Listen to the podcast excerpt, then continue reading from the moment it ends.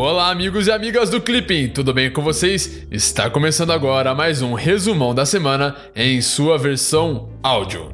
Então, sem mais delongas, vamos para as principais notícias do Brasil e do mundo desta semana. América Latina e Caribe. Na sexta-feira passada, o novo presidente da Colômbia, Ivan Duque, anunciou a retirada de seu país da União das Nações Sul-Americanas, a UNASAL, porque a instituição seria cúmplice da ditadura venezuelana.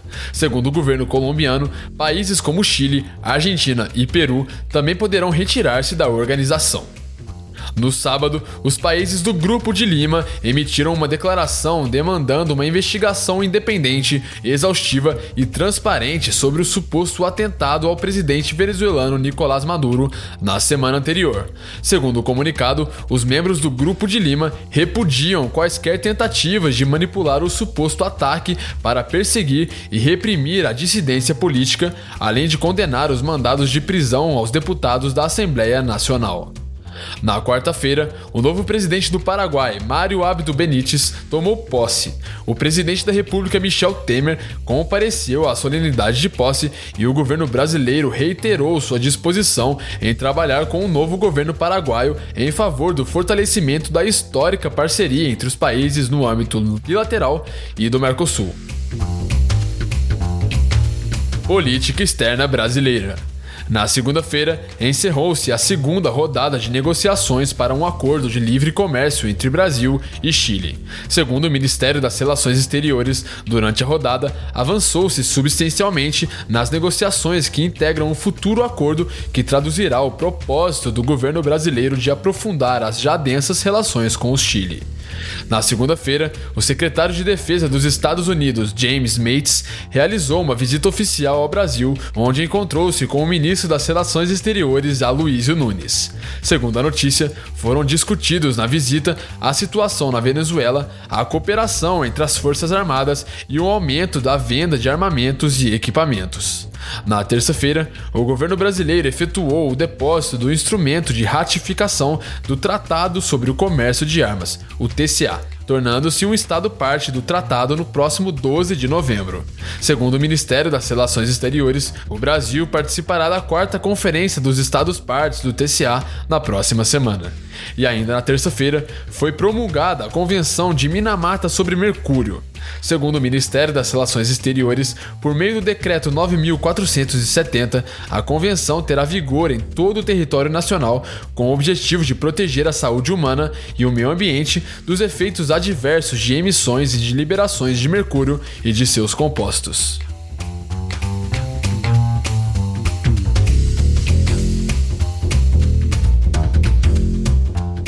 Irã e questão nuclear. Na segunda-feira, o líder supremo do Irã, Ayatollah Ali Khamenei, rejeitou a proposta do presidente norte-americano Donald Trump de realizar negociações incondicionadas em uma tentativa de melhorar as relações bilaterais. Segundo Khamenei, os Estados Unidos nunca permanecem leais às suas promessas em negociações. De acordo com a declaração, Khamenei também haveria descartado a possibilidade de uma guerra entre Teherã e Washington. Direitos Humanos. Na sexta-feira passada, a ex-presidente do Chile, Michelle Bachelet, foi aprovada pela Assembleia Geral das Nações Unidas como próxima alta comissária da ONU para Direitos Humanos. Segundo o secretário-geral Antônio Guterres, Bachelet deu à nova entidade um início dinâmico e inspirador. Coreia do Norte. Na segunda-feira, as Coreias anunciaram a realização de uma nova cúpula intercoreana em Pyongyang em setembro. Segundo a notícia, a terceira cúpula entre o presidente sul-coreano Moon Jae-in e o líder coreano Kim Jong-un servirá para avançar na declaração de Panmunjom, que visa a melhoria dos laços bilaterais, a paz e a desnuclearização da península. Rússia. No domingo, Irã, Rússia, Azerbaijão, Cazaquistão e Turcomenistão assinaram uma convenção sobre o Mar Cáspio regulando seu acesso e seu uso. Segundo a notícia, espera-se que o acordo amenize as tensões regionais e acelere o desenvolvimento de projetos lucrativos de petróleo e de gás. Economia. Na terça-feira passada, os Estados Unidos elevaram as tarifas sobre o aço e o alumínio na Turquia, levando à desvalorização da lira.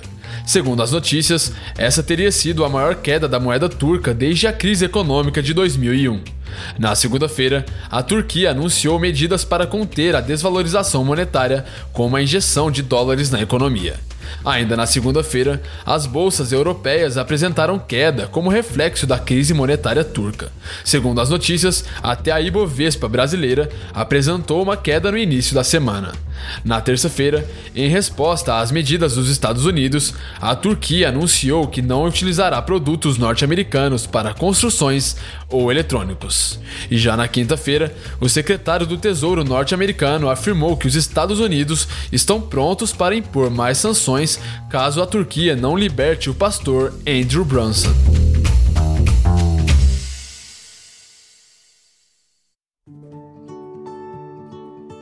Então é isso aí. Essas foram as atualidades dessa semana. Eu espero que você tenha gostado e que o nosso podcast possa estar te ajudando a estudar. Não se esqueça de deixar o seu feedback aqui na plataforma do Clipping ou então em qualquer outra plataforma que você esteja nos escutando, beleza? É muito importante para continuarmos evoluindo sempre.